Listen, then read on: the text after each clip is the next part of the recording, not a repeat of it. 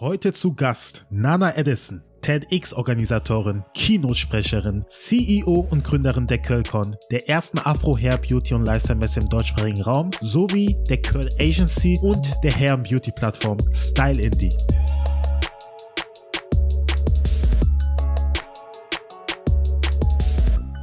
Wenn ich einen TED Talk halte, bin wieder eine Plattform Equity, dann bin ich auf der Plattform genau. von, von einer Person, halte dann meinen Talk, wie viel Impact habe ich da mit meinem Talk. Wenn ich Lizenzinhaberin bin, dann gehört mir die Plattform und kann noch mehr Stimmen breitflächig Relevanz verschaffen.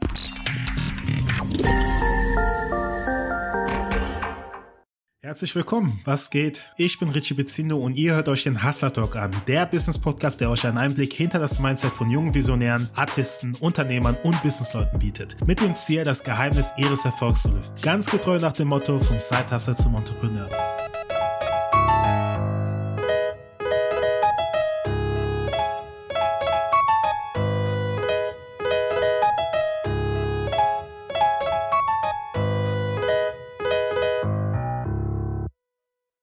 Danke, dass ich hier sein darf äh, bei deinem Podcast, Richie.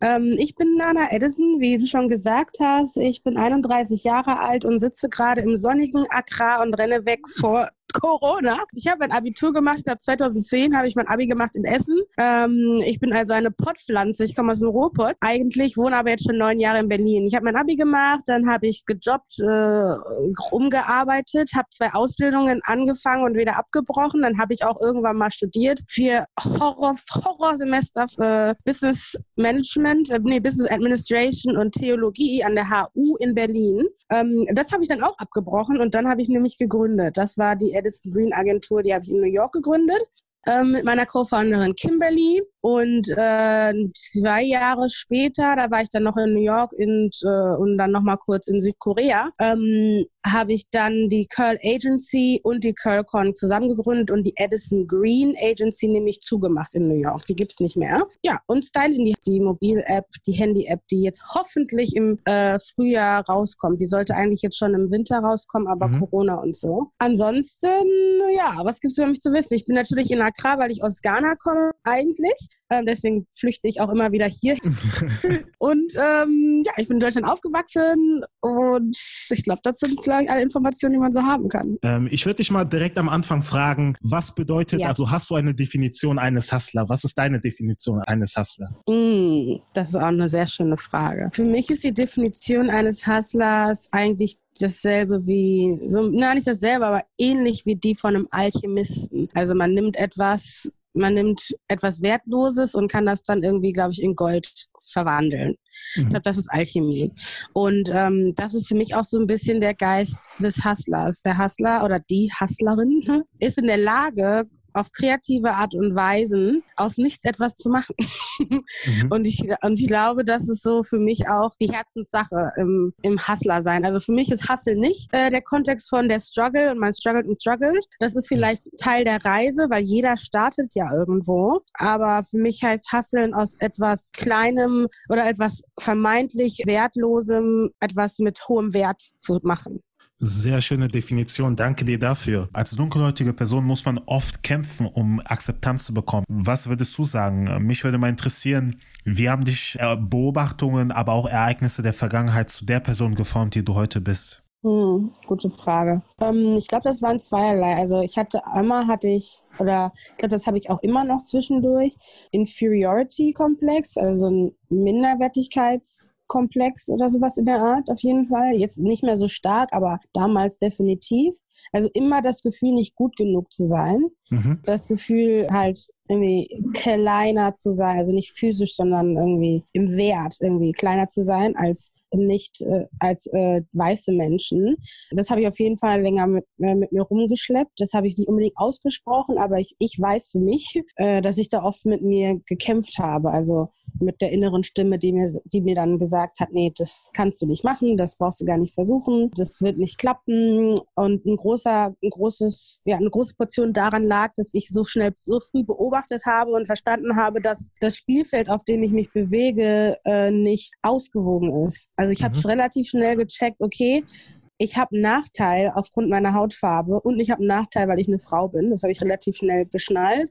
Mhm. Und an diesen zwei Sachen kann ich nichts ändern. Ich werde meine Hautfarbe nicht ändern können und ich werde auch nicht mein, äh, mein, also natürlich könnte ich, wenn ich wollte, aber ich werde auch nicht mein Geschlecht. Äh, mein, ja, mein biologisches Geschlecht irgendwie anpassen. Mhm. Ähm, und wie komme ich jetzt damit in dieser Welt klar? Und das war, erstmal war das so sehr entmutigend. Ne? Du hast dich auch sehr für den Afrozensus ausgesprochen. Kannst du mal ein bisschen drauf mhm. eingehen, was das Ganze ist und äh, wer dahinter steckt? Ja, ähm, der Afrozensus ist ein Zensus in Partnerschaft von der OTO und ich glaube Citizens for Europe, dem mit dem Senat, glaube ich, äh, haben die das äh, ausdiskutiert. Mhm. Und das ist eine großflächige Datenerhebung über die Lebensrealität von schwarzen Menschen oder schwarz gelesenen Menschen in Deutschland. Ich habe mich mit für die Kampagne hergegeben, sag ich mal, um quasi die Gründer oder Unternehmer, schwarzen Unternehmer in Deutschland quasi abzudecken und warum der Afrozensus für uns auch wichtig sein kann oder wichtig ist. Aber generell ist das Ziel vom Afrozensus, die Lebensrealität von schwarzen und schwarz gelesenen Menschen in Deutschland abzubilden ähm, und mit den Daten dann äh, in quasi die, ich glaube, Legislative gehen zu können, um Gesetzesänderungen oder äh, bestimmte Fonds oder Investitionen in äh, die spezifische Community nochmal zu schärfen und klarer darzustellen oder beweisen zu können, ähm, warum das jetzt gemacht werden muss. Genau. Ne, also äh, überall in der Welt, also nicht nur im Unternehmertum, sondern generell auch in der Politik, ähm, es geht ja darum, quasi seinen Case zu beweisen. So, ne? Also du hast dein Case und ich sage, ich sage zum Beispiel, wir brauchen mehr Sprudelwasser in Essen. Keine Ahnung. Ja. Ähm, wir brauchen mehr Sprudelwasser in Essen. So als Unternehmer muss ich dann natürlich beweisen können, ja, so und so viele Sprudelwassertrinker gibt es in Essen und die trinken im Schnitt so und so viel Wasser, die geben so und so viel aus für Wasser, bla bla bla. Ne? Das ist ja dann mein Business Case. Und in der Politik ist das ein bisschen ähnlich. Also man muss schon nachweisen können, dass aus irgendeinem Grund das Sprudelwasser trinken äh, sozi äh, sozialgesellschaftlich oder ökonomisch irgendwie eine bestimmte Menschengruppe tangiert oder schadet oder verbessert, je nachdem, und warum die keinen Zugang haben und woran das liegt und so weiter und so fort. Und das musste halt irgendwie mit Daten validieren. Und diese genau. Daten gibt es in Deutschland nicht von äh, schwarzen über schwarze Menschen oder schwarz gelesene Menschen. Und deswegen musste dieser Zensus, Zensus gemacht werden, weil der Staat an sich selbst das niemals machen wird, weil sie nach dem Holocaust quasi ein Eid versprochen haben, dass sie nie mehr Daten erheben ähm, von Menschen basierend auf deren Ethnie oder kultureller Zugehörigkeit. Ja. Was gibt es da für Probleme, wenn man einfach nicht diese Daten hat, die man braucht, um seinen mm. Use Case zu beweisen? Ja, also bei mir war das so, ich habe 2017 wollte ich die Curlcon machen, eine Beauty-Messe mit Fokus auf schwarze und schwarz gelesene Menschen, also Leute mit Locken und dunkleren Hauttönen als blasse Rosa. Ja. Mhm. Dementsprechend war für mich klar, wenn ich die Messe mache, muss ich, werde ich Partnersponsoren äh, ranholen müssen. Da ging es noch gar nicht um Investoren. Und als ich dann die Messe gepitcht habe, den potenziellen Sponsoren, also Kosmetikunternehmen hauptsächlich, die bereits Produkte für äh, Menschen mit lockigen Haaren haben und auch Produkte für Menschen mit dunkleren Hauttönen haben im Ausland, aber nicht in Deutschland. Als ich das gepitcht habe, haben die das alle abgelehnt. Nicht, weil sie hm. die Idee nicht gut fanden, sondern weil äh, sie nicht sehen konnten, dass es genug Abnehmer dafür gibt in Deutschland. Und da habe ich dann, dadurch habe ich realisiert, dass es keine Daten gibt. Also ich wusste das erst gar nicht. Ich wusste auch nichts von diesem Versprechen nach dem Holocaust, sondern ja. das war wirklich empirisch, als ich äh, in die Entwicklung von der Curcon gegangen bin und angefangen habe zu pitchen, weil für mich war es klar, wirklich klar wie Kloßbrühe, dass das Ding funktioniert. Das war für mich genau. so klar. Ja. Aber es lag daran, dass ich Teil der Konsumentengruppe bin. Dementsprechend ich mich in diesem, in dieser Zielgruppe bewege und die Zielgruppe genau. jeden Tag sehe, wahrnehme und erlebe. Aber die meisten der Leute, die dann da die Marketingbudgets haben, sind auch weiße Personen. Mhm. Und, ähm, und die Tatsache, dass die, dass die Produkte hier im Markt nicht sind, rührt auch daher, dass äh, der Hersteller oder dass die jeweiligen Brands keine Daten haben darüber, dass es Abnehmer gibt in Deutschland. Dementsprechend bringen sie Produkte nicht in den deutschen Markt. Und dann habe ich die Curlcon von einer reinen Beauty-Messe umkonzeptioniert. Also ich habe sogenannten Pivot gemacht, darüber habt ihr bestimmt schon mal gesprochen. Ähm, und habe das äh, von der Beauty Hair in eine Beauty Hair und Lifestyle-Messe okay. um umtransformiert. Weil, wie gesagt, ich komme aus der Industrie bereits, habe schon hab Tech-Messen gemacht, also Start-up-Messen mitproduziert. Ich habe aber auch Tourmanagement gemacht von Künstlern und so. Ähm, dementsprechend ähm, gibt es auch noch andere Wege, an Sponsoren zu kommen auch mhm. wenn diese nichts mit Beauty zu tun haben. Ja, und dann haben wir das gemacht und es war halt ein riesen Erfolg. Also wir haben uns die wow. Bude eingerannt, aber es wusste wow. ich ja schon. Was bedeutet es für dich, selbstständig beziehungsweise eine Unternehmerin zu sein? Gibt dir das bestimmte Freiheiten, die du anders zum Beispiel nicht hättest? Mm, ja, also für mich heißt Unternehmer sein, lebendig zu sein. Also ich mhm. fühle mich am lebendigsten als in meiner Unternehmung als Unternehmerin. Ich habe natürlich auch für und andere Unternehmen gearbeitet. Ich habe das, was immer gefehlt hat, war die, die Freiheit zu optimieren nach meinem eigenen Gusto, so ein bisschen. Ne? Und dazu kommt natürlich auch der Gedanke von äh, irgendwie Legacy oder Black Privilege, Aha. wie ich, so, ja, wie ich ja. gerne sage. Ja. Ähm, und das wusste ich halt auch. Ich werde als Angestellte, also nicht, das gilt nicht für jeden, aber für mich war das relativ klar, werde ich als Angestellte nicht exponentiell schneller Geld machen und scalen können. Ähm, dementsprechend wird es sehr viel länger dauern, irgendwie Wohlstand zu, äh, zu generieren, den ich irgendwie mhm. an meine Nachkommen weitergeben kann. Erstens und zweitens werde ich im, in meinem Angestelltenverhältnis wahrscheinlich nicht so schnell Arbeitsplätze für schwarze Menschen in einem Kontext, ähm, der irgendwie der für sie wahrscheinlich angenehmer oder ich sag mal gesünder ist, zu schaffen. Das kann, das werde ich alles nicht machen können. Du hast mhm. auch eine TEDx-Konferenz äh, aufgebaut, mhm. beziehungsweise warst die Lizenzhalterin. Wie kam es dazu? Also ich bin immer noch die Lizenzinhaberin vom TEDx mhm. Mauerpark. TED war für mich so ein, so ein Traumding. Also ich gucke ich guck TED Talk, keine Ahnung wie lange schon, seitdem ich 14 bin oder so. Äh, gucke ich TED Talks und war immer davon begeistert. Und ich dachte eigentlich, dass ich selber einen TED Talk halten will. Also das ja. war für mich so ein bisschen auch eine Reise zu verstehen, dass auch wenn ich, ne, also zum Beispiel die Curl Conversion habe ich ja auch selbst moderiert und so weiter, auch wenn ich in der Lage bin, auf der Bühne zu stehen, zu moderieren oder zu sprechen oder Reden zu halten oder Workshops zu geben, was ich auch alles mache, Keynotes zu halten, ähm, dass aber eigentlich meine Rolle die hinter der Bühne eigentlich ist. Und das war so ein bisschen, das hat sich so ein bisschen in meiner Reise mit TED gezeigt. Ich dachte, ich will einen TED-Talk machen. Ich habe ich hab was zu sagen und habe dann, dann deswegen recherchiert, ne, wie kriegt man einen Spot als TED-Speaker, bla bla bla. Mhm. Und habe dann realisiert, warte mal, ich finde in meiner Recherche finde ich viel interessanter herauszufinden, wie das alles funktioniert mit diesem TED. Mhm. Und dann habe ich das mehr recherchiert und habe dann rausgefunden, dass man ähm, für die TEDx-Events eine Lizenz Lizenz haben muss. Und wenn man diese Lizenz hat, dann darf man TED-Veranstaltungen selbst produzieren. Und als ich das dann verstanden habe, dachte ich mir dann so, okay, wenn ich, wenn ich einen TED Talk halte, bin äh, wieder eine Plattform Equity, dann bin ich auf der Plattform genau. von, von einer Person, halte dann meinen Talk, wie viel Impact habe ich da mit meinem Talk? Wenn ich Lizenzinhaberin bin, dann gehört mir die Plattform ja. und kann noch mehr Stimmen äh, breitflächig äh, Relevanz verschaffen oder den, den Gehör verschaffen. Und deswegen bin ich dann geswitcht von auf der Bühne stehen zu hinter der Bühne stehen genau. und habe mich dann auf die Lizenz beworben, sodass ich die Plattform selber fahren kann. Das heißt, äh, mal angenommen, zehn Jahre später, ich habe ein bisschen mehr zu sagen und ich möchte mich jetzt bei einem TED Talk in Berlin bei dir bewerben. Was, was ist mhm. wichtig, mhm. damit ich äh, von dir ausgewählt werde? ja, also wir haben da, der Bewerbungsprozess ist eigentlich relativ äh, einfach. Ich habe den einfach gestaltet, weil, wie gesagt, für mich ist Zugang wichtig. Mhm. Und ähm, dementsprechend kannst du bei unserem TED, kannst du einfach auf der Webseite das Bewerbungsformular ausfüllen. Das machen nicht alle, weil ne, alle wollen ja so exklusiv und bla bla bla sein. Genau. Und, aber uns ist das relativ einfach mit dem Zugang.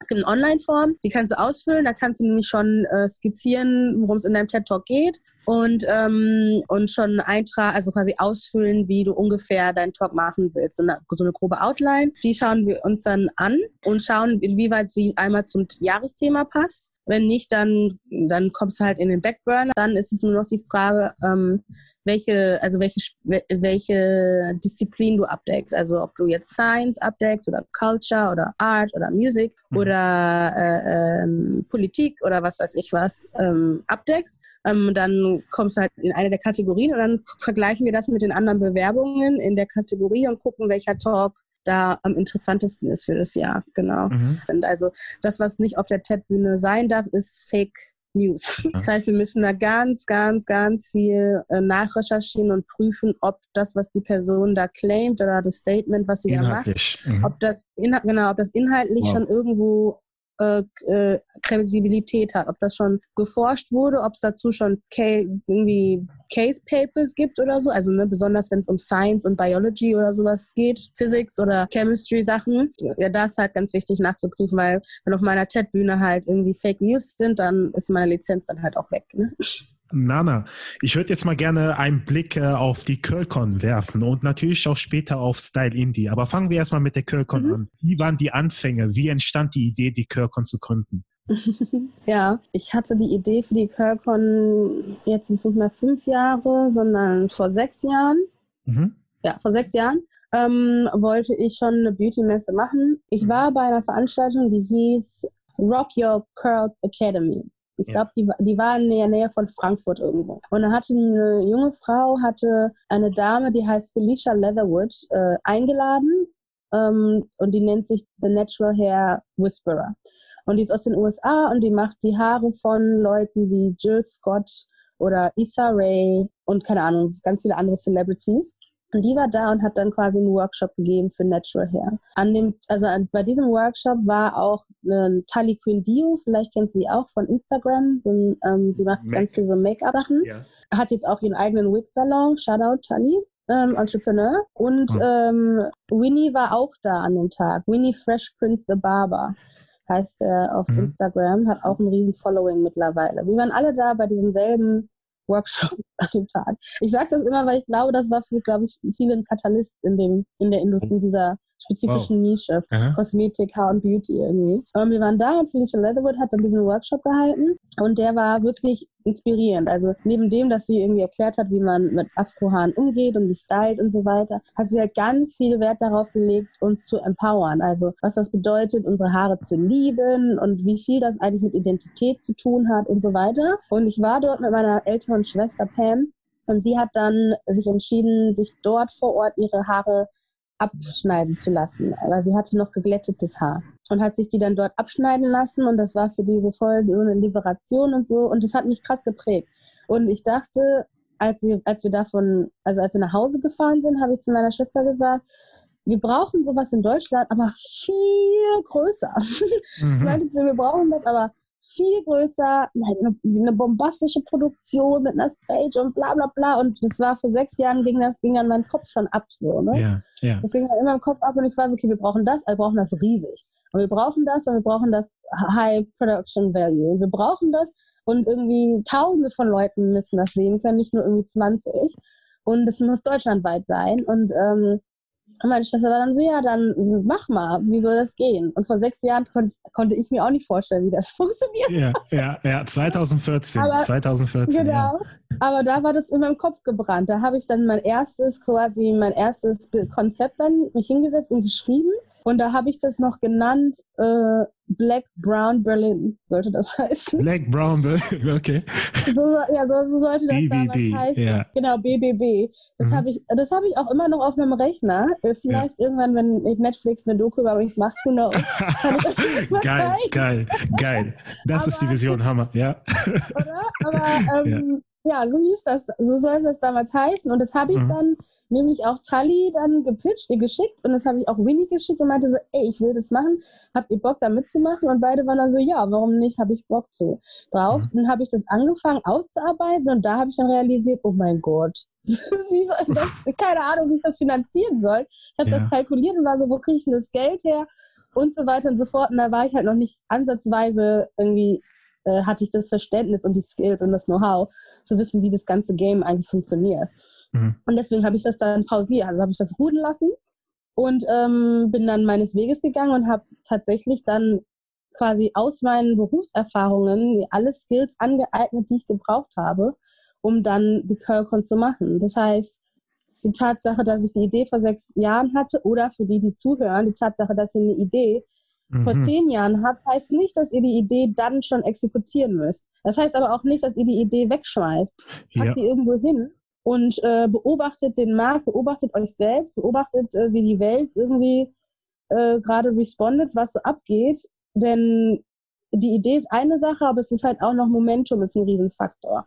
Ich finde, das ja. ist ein sehr, sehr wichtiger Punkt, den du da gerade erwähnt hast, dass ähm, mhm. ich glaube, viele, viele Gründer da draußen wollen sofort gründen, wollen, die haben diese Idee, die wollen die direkt ausführen, ohne wirklich mhm. die Skills, die Fähigkeiten dazu zu haben. Und mhm. man sagt ja meistens, man sagt oft, fang einen Beruf an, mhm. lern die Fehler in dem Beruf und nutze die Kenntnisse, um deinen Plan auszuführen. Weil viele mhm. ignorieren diesen Punkt und sagen, hey, ich, ich will das jetzt machen und ich will das jetzt durchführen. Aber du hast dir wirklich mhm. die Zeit genommen und hast gewartet auf einen besseren Moment. Und welches Ereignis hat dir das Gefühl gegeben, alles passt jetzt, um meine Idee wirklich so ein Produkt zu entwickeln? Ja, gute Frage also für um ne, maximale Transparenz. Es war nicht so, dass ich gesagt habe, oh, okay, das passt gerade nicht, ich lege das jetzt nieder und schaue es mir später nochmal an. Es war mhm. absolute Frustration, ja. Diese Wut. ich kann jeden, ich, ja, ich kann mhm. jeden verstehen, der sagt, äh, oder die sagt, ich habe die Idee, ich will das jetzt machen und dann, dann triffst du auf diese Resistenz. Und diese Resistenz macht einen fertig. Also es war nicht so, dass ich gesagt habe, oh, okay, ich habe hier Resistenz, es passt noch nicht. Ja, Nana, voll zen, äh, du legst es hin und sammelst erstmal Erfahrung. Das war, ich mhm. wollte das auch sofort umsetzen, sofort. Mhm. Und ähm, hatte dann einfach so viel Resistenz, ähm, dass ich einfach nichts machen konnte. Also es war mehr so, meine Hände waren mir gebunden, der Wille war da, aber meine Hände waren mir einfach gebunden und ich habe das äh, pausiert mit absoluter Frustration. Also ich war mhm. nicht irgendwie happy darüber, ähm, als ich das pausiert habe, sondern ich war eher traurig und sauer und äh, alles, was dazugehört. Und war auch absolut sauer, dass ich arbeiten gehen muss. Mhm, mhm, Weil ja. ich, wollte, ich wollte sofort Unternehmer sein. Sofort. Ich habe dann mhm. ganz viel gefreelanced im Projektmanagement-Bereich, im Marketing-Bereich und Social Media Marketing so und mhm. habe da gefreelanced und darüber habe ich mir dann die Skills, die Skills angeeignet. Und das habe ich nicht bewusst, das war mir nicht bewusst, dass ich mir, dass ich quasi mir portionär peu à peu die Skills aneigne, um eine große Beauty-Messe zu machen. Aha, okay. Das war mir nicht so klar. Als 2016 war dann das, war dann dieser, für mich dieser visuelle YouTube-Boom von schwarzen Beauty-Influencern auf YouTube da gab es auf einmal so viele und dann war ich so, oh, okay, das ist interessant. Was ist das? Und dann habe ich mir das halt ganz viel reingezogen und, ähm, und habe dann wieder an dem Black Brown Berlin Ding rumgebastelt. Dann 2018 war dann so der Punkt, wo das aus in Deutschland angekommen ist, weil die ersten schwarzen deutschen YouTuberinnen dann gab. Also Irene zum Beispiel, Asamoah. Mhm. Gab es dann und dann war ich so, ah, okay, jetzt, jetzt, jetzt, jetzt, jetzt. Mm, jetzt ist das Momentum, ist es bildet sich gerade was, okay, okay. Genau. Sehr wichtig, sehr wichtig. War Wie war der Prozess ähm, nach der Gründung? Also du hast gegründet, nimm uns da mal mit, äh, gedanklich, du hast ja. gegründet. Was waren so die ersten, mhm. die ersten Sachen, die du machen musstest, um diese, diese Messe real werden zu lassen? Mhm, ja, also ich brauchte ähm, für, eine, für eine, eine, Messe ist ja ein Event. Und für ein Event brauchst du eigentlich noch keinen Businessplan. Ne? Mhm. Weil ein Event quasi kann, kann kategorisiert werden als Projekt und äh, projektbasierendes Arbeiten, dafür muss er eigentlich noch nicht gründen. Ich wusste aber, wie gesagt, dass der Markt da ist und dass ich eine Need, also einen Bedarf erfüllen werde ähm, und dass meine Plattform, äh, also dass die Plattform der Curlcon ein B2B und B2C-Konzept ist, weil wir einmal die Messe haben, wo äh, die Hersteller ausstellen ne? und gleichzeitig aber, wo die Konsumenten kommen, um zu lernen und sich entertainen zu lassen und sich auszutauschen. Das ist halt diese, dieses Duale der Curlcon. Und ähm, dementsprechend wusste ich für mich, dass ich äh, das in ein, ein Unternehmen münzen kann und nicht einfach nur irgendwie ein Event, also dass das eventbasierend bleibt. Dementsprechend habe ich dann also das Curlcon-Konzept geschrieben habe daraus ein Pitch-Deck gemacht. Mittlerweile hatte ich dann genug Erfahrungen in der Startup-Welt, um zu wissen, wie Pitchen funktioniert und war auf den endlichen Pitch-Events und so weiter. Habe dann Januar 2019 angefangen zu pitchen und so weiter und so fort, das vorzustellen. Habe dann ja mhm. gepivotet, das war dann auch noch Q1 ja, ähm, von Beauty in Beauty, Hair und Lifestyle und habe da dann schon ähm, ähm, angefangen, das zu promoten. Und durch, durch dieses Promoten habe ich dann schon Umsatz gemacht. Ja? Mhm. Ähm, wie habe ich das promoted? Ich habe die sogenannten Curl Ambassador Events gemacht. Das war das Influencer Guerilla Marketing, was ich dann da mir ausgedacht habe. Und das habe ich mit diesem 300 Euro Startkapital gemacht. Ich habe dann gesagt, okay, ich, ähm, ich und mein Team, wir waren damals dann zu dritt ich setz, wir setzen uns hin. Ich habe zwar, ich habe schon ein bisschen Network, Netzwerk äh, in der Szene ähm, aus der Fashion-Welt so ein bisschen, aber wir brauchen viel, viel mehr und ich weiß, es gibt auch viel, viel mehr. Und dann haben wir uns hingesetzt, ich glaube, für eine Woche und haben alle möglichen ähm, schwarzen Influencer und Tastemaker in Deutschland uns rausgesucht, rausgegoogelt, rausgeinstagrammt, rausgefacebookt. Ja. ähm, und haben uns alle rausgesucht und haben eine Excel-Sheet gemacht. Wow. Und haben dann da wirklich eingetragen, okay, das ist die und die Person, die ist in der und der Industrie, die macht die und die Sachen. Das ist der Instagram-Link, das ist der Facebook-Link, das ist der YouTube-Link, das sind die Follower-Zahlen und haben uns dann da unsere Sheets gebaut. Ja. Und ähm, waren dann bei viel, glaube ich, bei 200 irgendwas Leuten, die wir dann gefunden haben. Ich habe bei WeWork eine Membership gehabt damals im Coworking Space. Ja, okay. Genau. Um, und die Membership hatte ich wegen TED. Bei WeWork war TED Partner. Und deswegen hatte ich da eine Membership. Das heißt, wie gesagt, ich hatte ja noch keine Firma und ich war ganz am Anfang, ich hatte nur 300 Euro Kapital. Aber weil mir TED gehört hatte, hatte ich einen gewissen Einfluss und ein gewisses Standing. Mhm. Und ähm, habe dann quasi, habe dann WeWork gepitcht, dass ich dieses Ambassador-Event bei denen im Space mache. Mhm. Ähm, und den, äh, denen das als Konzept von Diversity and Inclusion quasi verkauft, weil WeWork in Deutschland ist doch immer noch sehr weiß, anders ja. als äh, in anderen Ländern. Und meinte dann so, ey, ich bringe euch alle schwarzen Creatives hier rein ja. und sie werden das sharen und bla bla bla und es gibt euch nochmal so ein bisschen mehr Cred und ja, Fotos, Material, bla bla bla. Haben die dann mir abgenommen. Ähm, und äh, haben dann die Veranstaltung, die Getränke, die Bar gesponsert. Wow. Wow. Ähm, und dann habe ich diese und dann habe ich dasselbe äh, nochmal gepitcht an zwei, drei so Haar-Beauty-Brands. Einmal Denman Brushes, ähm, ich glaube irgendein so Haaröl-Firma und irgendwas anderes, weil ich wollte, dass jeder, der dorthin kommt, ein kleines Goodie-Bag bekommt. Mhm. Ähm, und genau, das habe ich dann, dann gepitcht. Die haben dann Ja gesagt und so weiter und so fort. Du musst dir vorstellen, ne? ich sitze im WeWork und die Firma, die gibt es noch nicht. du bist genial. Ich bin, ich bin für das Konzept halt schon am mhm. Verkaufen. Ja. Und dann, als dann habe ich eine, haben wir dann, habe ich eine Einladungsstrategie entwickelt. So ein bisschen wie, ich weiß nicht, ob du jemand schon mal über Funnels gesprochen hast, so. Erläutere das okay. gerne mal. Also ein Sales Funnel ist quasi E-Mail-Verkauf, ja, also über mhm. E-Mail Sachen verkaufen. Mhm. Und, ein, und ein Funnel ist das, weil das mündet in den Abverkauf, aber das startet nicht mit dem Verkauf. Das heißt, mhm der erste Kontakt oder der erste Dialog bei einem Funnel hat nichts damit zu tun, hey, ich will dir das Produkt vorstellen. Das hat einfach gar nichts damit zu tun, ja. sondern das ist meistens ein Content-Piece. Also irgendwie jemand erzählt dir eine Geschichte oder jemand erzählt dir was von deinem Leben oder so, irgendwas, womit du connecten kannst. Und ja. dann, wenn du die E-Mail gelesen hast, kannst du entweder darauf responden oder ähm, halt nicht. Aber der Funnel ist automatisiert, das heißt, die Person, die den Funnel baut, kann sehen, dass du die E-Mail aufgemacht hast, die kann sehen, bis wohin du gelesen hast, wo du abgebrochen hast und dementsprechend darauf aufbauen, kommst, kriegst du dann Folge-E-Mails. Und dann stellt er dir sein Produkt vor. Und so ähnlich wie beim ClickFunnel habe ich das dann auch aufgebaut, aber halt mit ähm, Gästemanagement. Ich habe dann eine Einladung konzeptioniert. In der Einladung stand eins zu eins drinne, hey, ich möchte dich einladen zu einem Abend, wo ich alle afrodeutschen Tastemaker und Change Agents wertschätze. Du, bist eine, du spielst eine wichtige Rolle hier und ich finde, du hast es verdient, dafür irgendwie gewertschätzt zu werden und an diesem Abend möchte ich das gerne machen. Das war's. Mhm. Aber das war wirklich der, der Kasus Knaxus von der Veranstaltung. Und dann habe ich ging die Einladung raus an diese 200 Leute. WeWork, der Space fast äh, war für 80 Leute und ja. ich bin auch nicht davon ausgegangen, dass alle Leute kommen wollen. Ich habe die, ja. ja. Einladung rausgeschickt, ja. weil ne, es gibt ja Turn und so, ne, Absagsraten. Ja, natürlich, ja, ja, genau. Und dann habe ich aber, alle haben zugesagt und uh. wollten noch jemanden mitbringen. Also alle zusagen, dann sind wir wirklich, bin ich durchgegangen, strategisch, und ganz ehrlich, ganz transparent, bin durchgegangen, strategisch, habe geguckt, okay, ich habe einmal geguckt, Followerzahl, einmal Impactzahl, weil das sind für mich zwei verschiedene Sachen.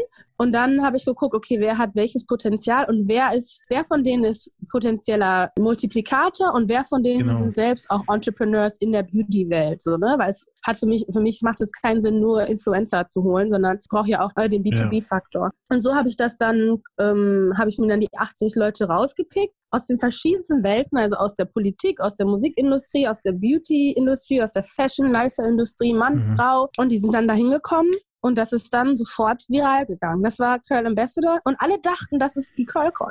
Das war, alle dachten, das, das Curl Ambassador. Das hat noch nicht mal angefangen. Das war die CurlCon. Und es ist dann halt schon voll viral gegangen. Ja, das war ja. irgendwie an 2, irgendwas Millionen da Impressions Ja. ähm, und Reach und alle waren so, wow, what the hell, was war das? Und das wurde dann zum Signature für die CurlCon Promotion. Wir haben dann Aha. jedes Quartal ein Ambassador-Event gemacht mit demselben Konzept, aber immer in anderen Locations in Berlin und haben Ja. die Locations dann als Partner übernommen. Also und haben mittlerweile die, das, die größte Liste, das größte Netzwerk von schwarzen Influencern in Deutschland. Du, du hast mit diesem Funnel angefangen, aber woher hattest du die Sicherheit, dass das wirklich funktioniert? Oder was denkst du, war ein Faktor, der für dich gesprochen hat? Ich meine, dich kannte zu, zu dem Zeitpunkt wahrscheinlich, beziehungsweise die Kirkon, die kannte man noch nicht. Es war eine Idee. Ja, Aber wie hast du Ja. es geschafft, dass die Leute trotzdem überzeugt von der Idee sind und dann den weiten Mhm. Weg auf sich nehmen, um wirklich zu kommen? Ja, also ich bin überzeugt, dass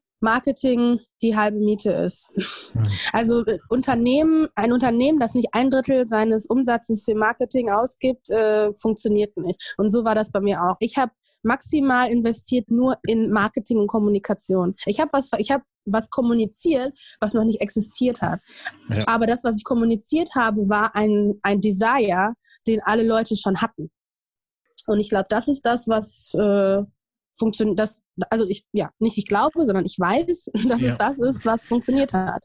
Wie sieht das Ja. Er Erlösmodell einer Beauty- und Lifestyle-Messe aus? Wie generierst du wirklich Einnahmen? Sind das die Tickets? Wie sind die Margen? Ähm, B2B-mäßig? Wie sieht das Ganze aus? Ja, gute Frage. Ähm, ja, wir haben also wir haben drei äh, Streams of Income für Kirkon als Messe. Ähm, das ist einmal der Ticketerlös, was der, was der, also was für mich der kleinste Faktor ist, weil für mich ist der Mehrwert, für uns ist der Mehrwert höher für Leute, also dass Leute kommen, ist ein höherer Mehrwert, als dass Leute Tickets kaufen. Ja. Dementsprechend ist, äh, ist der Ticketumsatz für mich jetzt nicht so relevant. Dann die Standflächen, die wir verkaufen, also die Aussteller. Das heißt, wenn du auf der Kirkon eine Marke bist, eine Produktmarke oder I don't know, was du, was du da an, was du anbieten willst, an den Mann bringen willst, dann kaufst du eine Standfläche und das ist eine, ein Mietpreis, den du da bezahlst, je nach Größe und je nach Ort, wo dein Stand ist. Wir haben dann verschiedene Kategorien, ne? also je nachdem, wo mehr, mehr Traffic ist, zahlst du natürlich auch mehr für deine Standfläche, bla bla. Wie viel ist das so durchschnittlich und äh, wie, wie sind die, wie, wie beläuft sich das dann kostenmäßig? Naja, das, das ändert sich ja jetzt jedes Jahr, weil wir jedes Jahr größer werden. Ne? Ja. Aber ähm, jetzt aus dem ersten Jahr, dieses Jahr war es ja virtuell, dementsprechend gab es keine Standflächen, aber aus dem ersten Jahr, ähm, da beliefen sich die Standflächenpreise zwischen 500 und ich glaube 1500 Euro. Mhm, okay. Und das heißt dann, die haben verschiedene, also, ne, die haben verschiedene Größen dann halt, ne? So und so viel Quadratmeter hast du, Stromanschluss, bla bla bla, je, nach, Mhm. je nachdem, welche Stand, äh, welchen Stand du dann da mietest. Das sind die Standflächen. Und dann ist der dritte Stream of Income ist dann halt Sponsor, Sponsors und Partner. Und das ist dann so, das, das verkaufen wir dann halt als sogenannte Partnerpakete. Und das, das ist eine Kombination aus Brand Awareness und Brand Activation. Also Brand Awareness heißt, ähm, dass die Leute die Marke irgendwie wahrnehmen. Und Brand Activation heißt, dass die Marke irgendwie im Kontext von der Programmierung der Veranstaltung auch stattfindet. Als Beispiel sagen wir jetzt mal Fenty. Sagen wir jetzt mal Fenty ist Partner bei uns und die möchten Brand Awareness und eine Aktivierung. Dann haben die, können die von uns kaufen das Bronze, Silber oder Goldpaket und jedes dieser Pakete hat verschiedene Benefits. Zu den Benefits gehört dann dein, deine Logoplatzierung, dass du benannt wirst von der Bühne, ähm, Mhm. dass wir einen Blogartikel über dich schreiben, dass wir, ein, dass es ein Recap-Video produziert wird, wo deine Produkte oder dein Stand auch wirklich sichtbar ist, dass wir dich in den Newsletter mit integrieren, dass du ein Banner hast mit einem Hyperlink und, und, und, und, und alle möglichen Sachen, wo wir deine, wo wir deine Marke, also wo wir Fenty irgendwie positionieren können. Genau. Das wäre die Awareness. So, die Aktivierung ist dann, dass äh, Fenty quasi auf der Messe in irgendeiner Form stattfindet. Das heißt, Aktivierung heißt, du hast dann einen Stand, das ist deine erste Aktivierungsmöglichkeit, weil die Leute können dann Fenty erleben und sich mit Fenty austauschen, ne, physisch. Und dann die das zweite Level der Aktivierung wäre dann zum Beispiel Fenty on Stage, irgendwie ein- eine Session, ein Workshop oder irgendwas, wo die, äh, wo der Make-up-Artist Fenty-Produkte benutzt und die erklärt. Oder noch ein höheres Level von der Aktivierung ist immer, wie gesagt, Story ist das Wichtigste. Ja? Brand Identity, Story ist das Wichtigste. Das heißt, noch viel besser für Fenty oder eine andere Marke wäre es, auf der Bühne stattzufinden, ohne dass deren Produkte demonstriert wird. Das heißt, dass für den Endkonsumenten die Marke nicht nur das Produktvalue hat, sondern irgendwie einen emotionalen Identity Value hat. Ja. Die Stärke von Fenty ist ja auch für mich, ich feiere Fenty nicht, weil der Lipgloss nur so geil ist, sondern ich feiere ja. Fenty für alles, wofür Fenty steht. Das ist eine Geschichte. Das heißt, es ist für Fenty interessanter, hey, ihr macht ja auch diese Panels oder diese Talks, ähm, dann möchte, möchten wir lieber irgendwie ein Panel Talk oder sowas haben, Empowered by Fenty. Dann Aha. ist der Moderator da, der das Thema ist dann, sagen wir mal, äh, Diversity in Beauty. Das passt zu Fenty generell auch. Ne? Also das heißt, das Konzept das Konzeptionieren vom Topic muss dann halt irgendwie auch zur Brand passen. Mhm. Ähm, und dann unterhält man sich darüber und dann kannst du in dem Gespräch, kann dann der Moderator sagen, hey, und dieser Panel ist übrigens empowered by Fenty Beauty. Fenty Beauty macht sich stark für Diversity in der Beauty-Industrie. Das ist dann ganz subtil. Wow. Aber wow. die Leute erinnern sich an Fenty in einer ganz positiven Art und Weise, weil es so viel mit deren Identität zu tun hatte yeah. und nicht nur mit dem Nutzen des Produktes.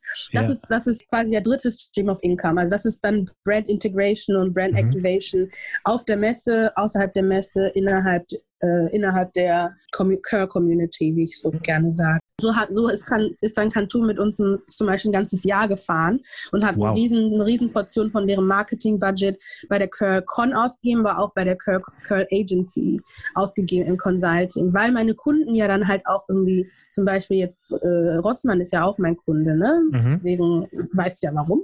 Ja, ja, ja, sehr großes Thema. Ja, ja, ist auch unser Agenturkunde jetzt. Dementsprechend natürlich bin ich dann in der Lage, da nochmal Synergien zu schaffen, die ein Kanton nicht hinbekommen würde. Ja. Weil ich den auch im Kontext von Retail jetzt tatsächlich dann weiterhelfen kann. Aha. Und nicht nur im Kontext von Marketing. Obwohl ich überhaupt nichts mit Retail zu tun habe. Das ja. ist aber diese, diese unique Positionierung, die ich mir gebaut habe eine Sache, die du wirklich äh, fabelhaft machst, sind diese Synergien erstellen. Ne? Dieses wirklich Curl-Con, Curl Agency, äh, Style Indie, das sind alles äh, Unternehmen, die Schnittstellen haben und wo man schöne Synergie bilden kann, dadurch, dass man ein Standing hat in der Industrie und äh, dieses irgendwie nutzen kann. Ne?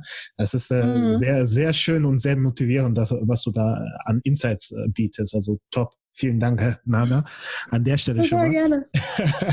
ähm, kostenmäßig, wie, wie, sieht so, wie sehen die Kosten aus bei dem Aufbau einer solchen Messe? Eine Messe machen kann von, es kann von 10.000 bis eine Million kosten, je nachdem, wie spektakulär du alles haben möchtest. Ja, ja, ja. ähm, aber, ähm, also die erste Curlcon hat 35.000 gekostet. Mhm. Und das war richtig wenig weil ich habe ganz viel geschenkt bekommen. Ich habe richtig viel, ich habe richtig viel meine Beziehung spielen lassen, ganz mhm. viele Gefallen bekommen und so ja. weiter und so fort. Also das, die Produktion hat letztendlich 35.000 gekostet, aber es war eine Produktionsvalue von ähm, äh, 60.000 ungefähr. Wow. Und das war ein, ein Tag, äh, war die Messe und das mhm. Venue mhm. hat äh, offiziell durften da fünf, äh, 700 Leute rein, aber wir haben, glaube ich, so knapp 1000 Leute reingeschleust, so durchgeschleust. Ja, das waren die Kosten. Der größte Kostenfaktor ist immer ähm, Produktion, also das heißt Technik, kostet immer am meisten. Dann normalerweise Essen, aber das war bei uns jetzt nicht der Fall. Ähm, und dann ähm, ist eigentlich so, ich würde sagen, Transport, Speaker, Speakergagen und so Aha, weiter. Also okay. Talents, das ist dann halt auch teuer. Dann natürlich auch alle Beschilderungen, Dekor, äh, Ticket-Badges, ähm, Wristbands, äh, Lineats, was man sich um den Hals hängt, all diese ganze Kram, Beschilderung, äh, Menübeschilderung, Raumbeschilderung, damit man alles findet, Beschilderung. Mhm. ähm, das ist alles so, das ist so On-Site-Produktion. Dann Produktion ist Talents, das heißt SpeakerInnen, PerformerInnen, ModeratorInnen, innen. Das ist ein riesen Kostenfaktor. Mhm. Und dann hast du so ein bisschen, dann hast du eigentlich so dein Event. Im Jahr darauf, also dieses Jahr mit der Virtual ne? genau, ja. da, das war das, im letzten Jahr haben ja alle SpeakerInnen haben ja ihre Zeit umsonst gegeben.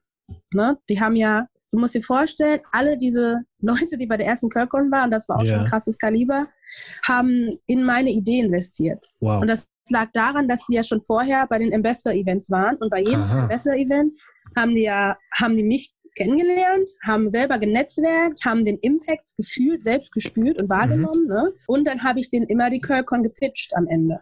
Mhm. Oder irgendwo in der Mitte. Also ich habe denen dann gesagt, hey, ihr seid hier, danke, dass ihr wieder da seid, bla bla bla. Mhm. Wie ihr wisst, will ich diese Curlcon machen. Das und das will ich machen. Das ist meine Vision, dahin soll es gehen. Und wenn alles, wenn alles gut läuft, habt ihr auch was davon. Abgesehen davon, dass wir die Industrie verändern gemeinsam, habt ihr auch was davon, weil dann kann ich euch besser bezahlen, weil ihr genau. bekommt ja hier auch nicht das, was ihr wollt. Ne? Ja. und, ja. und ähm, basierend darauf habe hab ich dann gesagt, wenn ihr mir helft, verspreche ich euch, dass ich euch im nächsten Jahr bezahlen kann. Ja. Also natürlich ist wichtig, wenn du solche Sachen sagst, muss ich auch einhalten. Auch einhalten, ne? genau. Eine Laberbacke sein. Das heißt, damit habe ich alleine, glaube ich, keine Ahnung, schon vielleicht 100.000 Euro oder 80.000 Euro Ausgaben gespart. Style Indie, Style Indie. Du yes. bist gerade dabei, die Plattform zu bilden. Sagen wir nicht die Plattform, aber die App. Was, was, was, mhm. was ist der Grundgedanke von Style Indie? Style, ja, kannst ruhig auch Plattformen das nennen, mhm. ähm, weil Style Indie ist eine SaaS-Plattform, also Software as Service ist ja, ja. ist was SaaS heißt. Mhm. Ähm, und es ist, äh, es ist ein, äh, eine Kombination aus E-Commerce und Service Booking. Das heißt, du gehst auf Style Indie, erstellst dein Profil, wie bei Tinder oder keine Ahnung. Ja. erstellst, dein, erstellst dein Profil. Ja. Ähm, und der Unterschied ist aber, nachdem du dein Profil, während du dein Profil erstellst, pflegst du ins System schon ein, also in dein Profil ein, was deine Haut, dein Hautton ist, dein Hauttyp ist, deine Haartextur ist, Haarlänge, was für Probleme, kannst du alles halt im System quasi in dein Profil einpflegen. Und dann hast du in dem Account kannst du dann entweder shoppen, also Produkte shoppen, oder kannst dir Dienstleistungen buchen. Dienstleistungen mhm. buchen heißt, äh, Hairstylisten oder Make-up-Artists oder Skincare-Experten, die explizit für deine Bedürfnisse äh, ausgebildet sind. Das mhm. funktioniert dann über einen AI-Filter, das heißt, also wie beim Matching, ne, deswegen meinte ich Tinder. Mhm. Basierend auf die Informationen, die in deinem Profil sind, ähm, spuckt die App dir dann halt äh, Experten aus, also FriseurInnen oder Make-up-Artists innerhalb deines GPS-Fans, GPS-Kreises äh, aus, die dir Dienstleistungen anbieten können. Das heißt, wenn du dann auf Search gehst, also du klickst dann auf Ich möchte buchen, nimm auf den Button, du klickst Ich will buchen, ähm, was willst du buchen? Irgendwie Haardienstleistungen. Und dann siehst du auf deinem Feed Bilder von Hairstyles, die nur auf Personen gemacht wurden, die deine Haartextur haben. Mhm. Das heißt, du siehst nichts anderes als das, was wirklich zu dir passt. Deswegen ist es halt wirklich getailert. Und dann, wenn du auf das Bild draufklickst, dann kannst du sehen, ah, das hat Jasmin gemacht. Jasmin ist drei Kilometer von mir entfernt. Äh, der Hairstyle dauert 80 Minuten, kostet 150 Euro oder was weiß ich. Willst du das buchen? Der Termin, es ist noch ein Termin frei um 17 Uhr. Und dann kannst du es direkt buchen. Das heißt, wenn du auf Style Indie, äh, auf der Style Indie Plattform bist, bekommst du Haar- und Beauty-Dienstleistungen zugeschnitten auf deine Bedürfnisse. Aber der Kernfaktor für Style Indie ist, dass wir die neue, die nächste oder die neue Generation von Haar- und Beauty-Dienstleistungen sind, weil wir ethnisch divers fungieren. Wir denken alle mit. Mein Competitor ist hier in Deutschland ausschließlich Treatwell, sonst niemand. Und das, und das Gute ist halt, nochmal im Kontext von Synergie, ne? Also du kannst diese Dienstleistungen buchen, du kannst, du musst nicht in einen Salon gehen, ne? Du kannst diese Friseuse buchen, dass sie zu dir nach Hause kommt oder du zu denen nach Hause kommst. Ja. Diese uh, Home Service Economy ist ja in Deutschland auch noch gar nicht ausgeweitet, aber dank Covid wird das auf jeden Fall jetzt noch schneller gehen. Ja. Ähm, deswegen bin, kann ich auch kaum abwarten, dass, abwarten, dass wir endlich äh, mit der genau Beta los, loslegen. Ja. Am liebsten noch während Lockdown ist, am allerliebsten. Das klingt so ja. gemein, aber am liebsten, wenn noch Lockdown ist, weil dann kann ich, glaube ich, kann ich direkt noch mehr Traffic haben, schneller. Ja, ja. Und ähm, parallel dazu, ne, mit, äh, mit dem E-Commerce, ähm, mit dem E-Commerce-Arm ist dann quasi die andere Seite der App, wenn man das so sagen will, ja. ähm, ist dann halt die Produkte zu kaufen. Ja. Weil ich ja. weiß ja jetzt, Chantal hat die alle an mir benutzt, das sah gut aus, mir hat das gefallen, bla bla bla. Wie kann ich das denn jetzt haben? Ah, ich weiß, wie ich kann in der Style in die App kann ich einfach alles nachkaufen, was Chantal benutzt hat. Fertig. Und dementsprechend ist das natürlich dann für eine Chantal, also ne, breiten wir jetzt nochmal den äh, das Spektrum weiter aus hier von meiner Weltherrschaft. Ja. das Imperium, ja. Hammer. ja. Genau, für die Kosmetikmarken oder für die Haar- und Beauty-Marken, die ja. im E-Commerce Store verkaufen wollen, ist das natürlich von hohem Wert, dass Chantal deren Produkte benutzt.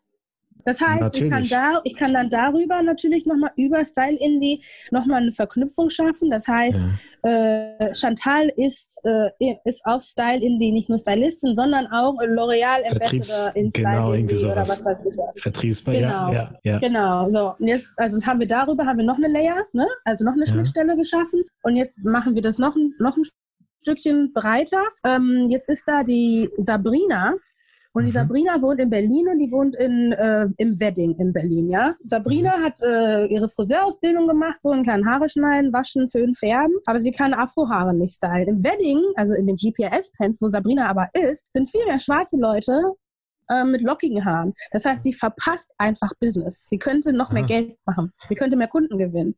Ja. So, Sabrina weiß das natürlich nicht, aber die App weiß das natürlich, weil die App ja. weiß, wie was wo gebucht wird, in welchem Geofeld. Ne?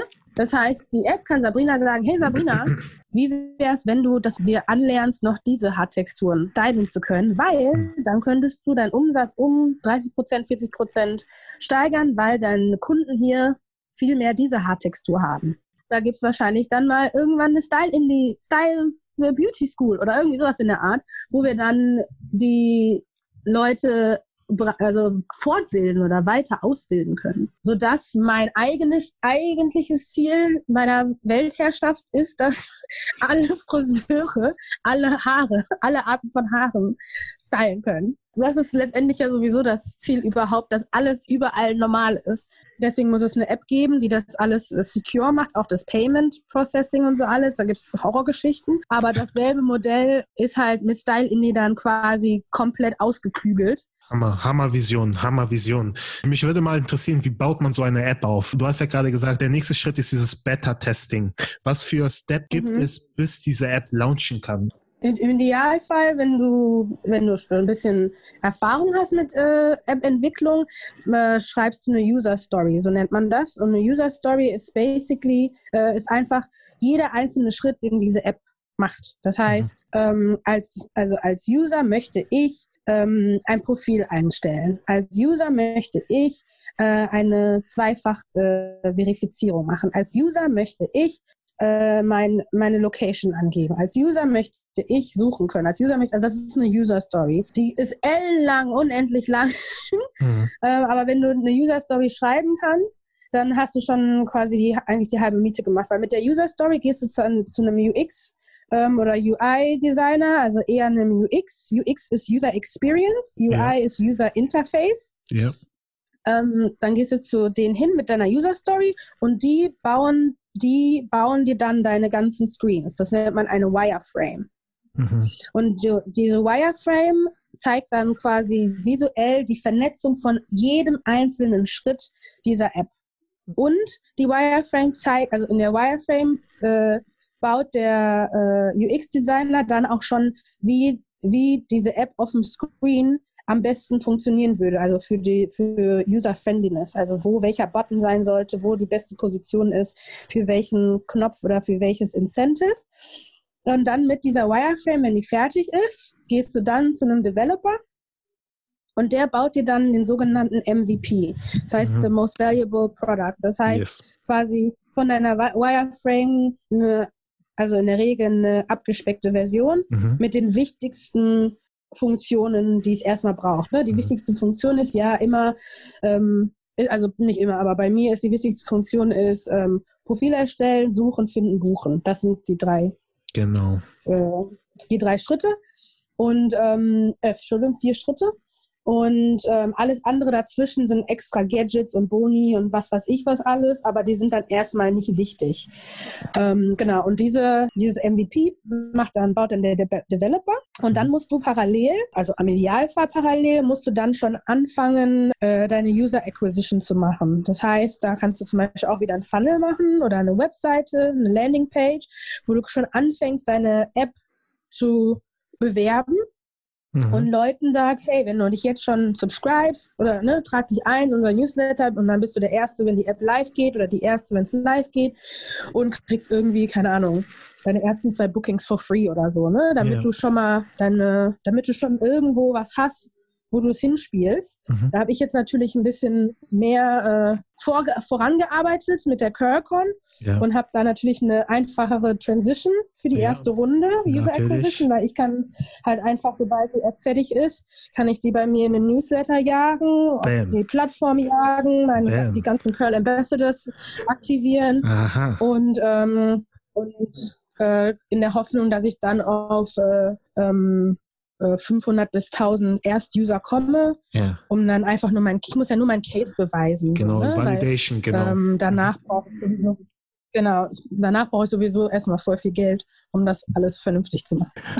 Darf ich da mal fragen, wie viel kostet so ein MVP? Also wie viel hat deiner jetzt so gekostet? Ähm, also ja, es, kommt, es, ist auch wieder, ne? Kommt alles immer drauf an, mhm. ähm, wie viel du selber quasi vorleisten kannst. Ne? Mhm. Also ich hatte jetzt niemanden, der mir eine User Story schreiben musste, weil ich habe ja schon den, ich habe die Product Owner Ausbildung gemacht. Das heißt, ich weiß, wie man eine User Story schreibt. Mhm. Und ähm, ich habe auch ähm, mir grob, grob selbst beigebracht äh, damals, wie man Wireframe macht. Das heißt, ich habe das die beiden Sachen dann schon vorher fertig gehabt und bin damit zu einem UX-Designer gegangen, damit die Person mir das dann jetzt noch mit ähm, User Experience Psychology quasi richtig macht und meine Lücken füllt, weil ich sehe ja auch nicht alles. Das äh, hat dann insgesamt 2000 Euro gekostet. Das hätte aber auch 8000 Euro kosten können. Klar, ne? Also wie ja. gesagt, ich habe schon, ich habe ja schon viel vorgearbeitet. Klar. Das hat euch 2000 Euro gekostet und dann die ganzen Screens machen, also das komplette Design für ähm, für den MVP ähm, kostet mich nochmal, glaube ich, so 2.000 bis 3.000 Euro. Mhm. Nee, Quatsch, Entschuldigung. Nee, nur das Design kostet mich 1.000 Euro. Mhm. Und dann das Developen von dem MVP für die Beta. Das wird mich, glaube ich, das kostet mich dann mal so 3000. Wenn ich das, also wenn ich das von jemand machen lasse. Ne? Ich kann ja auch mir einen CTO suchen und einen Developer finden, dem, oder eine Developerin finden, der ich vertraue, die super ist, und die in meine Firma einladen, dann ist das natürlich auf ihren Nacken. Ja, ja, ja, genau. Wie steuert man Traffic auf seine Plattform? Also für Leute, die jetzt nicht die ganze Vorarbeit geleistet haben, die du hast, mit dem Curl Ambassador Programm, mit den ganzen Veranstaltungen, das Standing haben, was du hast und wirklich am Anfang stehen, ihre Plattform zu bilden, ihre Internetseite zu bilden, ihre App zu bilden. Wie können diese Traffic auf ihre Seite? Was, was sind die einfachsten Strategien, um wirklich Traffic auf die Seite zu lenken? Oh, das ist eine sehr gute Frage, wo ich eigentlich nicht der Experte yeah. drin bin oder die Expertin drin bin. Ähm, einfach aus dem Grund, dass ich so viel meiner ähm, Reach und Traffic ähm, über den organischen Weg äh, bekommen habe mhm. und nicht so sehr über den ähm, die, also den digitalen Strategieweg. Genau. Aber das, das, was ich, ja, das, was ich weiß, also nur damit du verstehst, ne, also die Curcon war ausverkauft und ich habe ungefähr 20 Euro für in Instagram-Ads ausgegeben. Also mhm. ich habe da gar, fast gar nicht rein investiert. Crazy. Ähm, weil, ich schon, weil ich schon so viel ähm, Impact hatte durch meine Guerilla-Strategie. Ne? Genau. Und, und mein Produkt ist ja auch ein physisches Experience-Produkt. Das heißt, ja. das ist nochmal ein bisschen anders als ein ausschließliches Online-Content- oder E-Commerce-Produkt. Mhm. Ähm, aber ähm, also, ich, also das, was natürlich wichtig ist, ist SEO, wenn du eine Webseite hast. Mhm. Ähm, von der du was verkaufen willst. Also Search Engine Optimization, eine SEO muss halt on, auf jeden Fall on point sein. Da sollte man auch äh, rein investieren, wenn man kann. Ähm, äh, Google Ads ähm, sollte man auf jeden Fall rein investieren. Das lohnt sich auch jetzt noch. Ähm, Facebook Ads genauso lohnt sich auch jetzt noch. Auch wenn irgendwie online irgendwie Leute erzählen, ja, es ist jetzt so viel schwieriger geworden, bla bla bla. Ja, ist es. Aber es lohnt sich immer noch. Auf jeden Fall. Es ist immer noch krass günstig. Und da würde ich auch immer auf so AB, ABC-Testing gehen, also verschiedene ähm, Formen von deinem Werbeeinspieler kreieren ja. und die dann auf verschiedene Zielgruppen quasi loslassen und gucken, wer wie respondet und danach dann die Anpassungen machen und dann erst vielleicht den großen Batzen reinstecken. Also ich würde immer erst empirisch AB, AB, ABC-Testing machen mit verschiedenen Kampagnenformen und dann zu schauen, welche am besten funktioniert hat, die dann ähm, optimieren und dann ein bisschen mehr Geld dahinter knallen. Nana, wir sind eigentlich jetzt schon fast am Ende des, äh, dieser Episode. Aber bevor mhm. ich dich gehen lasse, hätte ich vier abschließende mhm. Fragen an dich. Also vier kurze abschließende Fragen. Ähm. Kurze, hm, hoffe, das funktioniert. Wir, also es geht wir, nicht, nicht dass deine Fragen nicht kurz sind, ich weiß ja, meine ja. Antworten kurz sind. Kein, keine Sorge, wir gucken mal, was wir daraus machen. Ich habe hier so viel Spaß bei dem Gespräch. Ja, es war top. Ja, kein Thema. Wirklich, du hast so viele Insights gegeben. Äh, es, es ist egal, wie lange das ist. Es wird jeden bereichern, der sich das Ganze anhört. Also vielen Dank dir jetzt schon mal da. Bevor wir überhaupt enden, will ich dir da jetzt schon mal danken an der Stelle. Also Top Insights. Aber ja, die vier abschließende Fragen. Die erste wäre, wenn du zusätzliches Budget von 30.000 Euro hättest, wie würdest du dieses ausgeben und warum? ich 30.000 Euro geschenkt bekomme, dann würde ich damit, ich würde für die Curl Academy mir jemanden einstellen, mhm. und zwar eine Geschäftsführung. Und mit der Curl Academy dann schon im März anfangen, anstatt im Juli. Du hast ja gerade schon erwähnt, dass Tech so wirklich äh, deine Leidenschaft ist. Wie bildest du dich diesbezüglich weiter? Hm, sehr gute Frage. Ich bin ein 100%iger Autodidakt. Ich, ich habe mhm. mir alles wirklich selber beigebracht über Online-Kurse. Ähm, Learning Udemy, Learning 24, dann gibt es Masterclass. Das ist jetzt nicht so Tech Richtung, aber mhm. Masterclass mhm. hat auch gute Sachen. Ähm, da habe ich zum, da habe ich zum Beispiel ähm, mir Screenwriting selber beigebracht. Ähm, und ich schreibe ja keine Serien, aber das hilft dabei, gute Stories zu schreiben. Mhm. Ähm, da habe ich äh, bei Masterclass habe ich zum Beispiel die Art of Negotiation ähm, nochmal vertieft, also Verhandlungsweisen und so weiter und so fort. Also das Udemy hat gute Kurse für so Product Owner, Tech und auch so Coding-Sachen, weil ich, ich habe ja auch, äh, meine Webseiten baue ich ja selber. Wow, okay. Ähm, das wusste ich und nicht. Ja, lustigerweise, als wir noch Edison Green hatten, habe ich auch, haben wir auch als Dienstleistung Web Development gehabt und dann habe ich für Leute Webseiten gebaut. Geil. Ich sag ja, das war Geil. Hustle, ne? Wir haben Geil. aus allem habe ich was gemacht. Hammer, Hammer. Ähm, ja, da habe ich das gelernt, Learning 24, da habe ich den PMO gelernt, also Project Management of Fish Officer. Und ähm, was habe ich dann noch gelernt? Waterfall und Scrum Master habe ich da gemacht. Genau, und YouTube mache ich auch voll viel. So, ne? Mhm. Also das, ich mache alles eigentlich über Online-Kurse und das lege ich auch jedem ans Herz. Das antworte ich auch auf den E-Mail, auf die E-Mails, die ich bekomme. Wenn, also wenn Leute sagen, ich habe eine Idee und ja, ich würde gerne mit dir darüber sprechen, dann ist das erste, was ich immer sage, ja, okay, schick mal rüber dein, dein, dein Konzept oder was du da schon hast, dein Konzeptpaper. Und dann, wenn die Antwort ist, ja, ich weiß nicht so richtig, wie ich anfangen soll, dann ist meine Antwort immer, ja, google doch mal. Was war der größte Misserfolg im letzten Jahr und warum ist das deiner Meinung nach passiert? Der größte Misserfolg. Genau. Vielleicht im letzten Jahr, vielleicht in den letzten drei Jahren, wenn du mal so zurückdenkst. Äh ich glaube, der größte Misserfolg im letzten Jahr war, dass ich zu wenig Zeit in mein Personal gesteckt habe, also in meine mhm. Mitarbeiter, mhm. weil ich so konzentriert war darauf zu scalen, mhm. weil ich für meine Mitarbeiter mehr, also für die mehr Gehalt haben. Also ich wollte, dass genau. ich denen mehr, denen mehr zahlen kann, ja. habe aber in, in, dem, in dieser Obsession, sag ich mal, das Geld zu generieren, damit ich denen mehr, die mehr zahlen kann, weil sie das halt absolut verdienen, habe ich außer Acht gelassen, äh, meine Mitarbeiter zu ein bisschen mehr zu pflegen, wenn man das ja, so sagen kann. Ich verstehe. Das heißt, ich war ich war wenig, ich war wenig an, erreichbar oder ansprechbar für die, es sei denn, es war absolut irgendwie ein Notfall. Ansonsten hatten wir, haben wir halt immer unsere Weekly Calls und dann ja. ist der Update, bla bla bla. Das ist aber alles sehr technisch. Ja.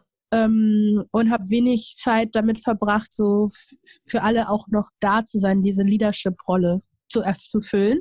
Und das, das war auf jeden Fall für mich die größte Niederlage, weil das, ich glaube, das mit ein großer Grund ist, warum zwei Mitarbeiter dann mich verlassen haben. Oh, also ja. ich habe kein Beef, da ist kein Beef oder so. Mhm, mhm, ähm, aber ich, äh, ich glaube, dass ein großer Teil von dem, von den Menschen, die für mich arbeiten wollen, auch für mich arbeiten wollen, weil sie mit mir arbeiten ich war dann so ganz, ganz rar einfach. Ne? Also wenn mhm. es nicht wichtig ist, belästige mich nicht, cause I have to make this money. ja, ja, ja, ich verstehe. Und, ähm, ja, ich glaube, da, das war, würde ich glaube ich sagen, der größte Misserfolg für mich. Also beruflich, aber auch auf persönlicher Ebene, weil das Herz, also das Herz von dem, was ich mache, ist ja Leute mit, dass Leute mit mir laufen können und dann mhm. hoffentlich inspiriert sind, halt auch selbst dann was zu machen. Mhm.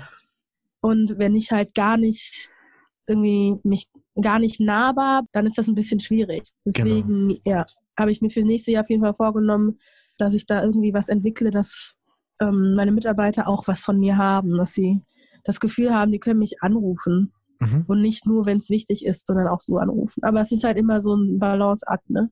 Ja, das ist so ein Trade-off, den man äh, führen muss als äh, CEO einer Unternehmung, die gerade noch, äh, ne, wo man versucht, das Ganze zu skalieren. Mhm. Schön, dass du das erkennst und äh, da auch auf jeden Fall äh, guckst, dass du im nächsten Jahr das verbesserst. Das ist schon wichtig. Die letzte Frage. Was sind deine drei Tipps für die nächste Generation an Unternehmern da draußen? Uh, drei Tipps. Drei Tipps, ja. Das erste ist, probier es auf einer kleinen, auf einer kleinen Spielwiese mhm. und dann mach's auf einer großen. Also probier einfach. Ja. Ich glaube, viele Unternehmer, äh, junge UnternehmerInnen sind ähm, overwhelmed, sind überwältigt von dem, was es eigentlich bedeutet, das alles zu machen. Und das ist, sind so viele Steps und so weiter und so fort. Und es kostet ja auch alles Geld und ist Risiko.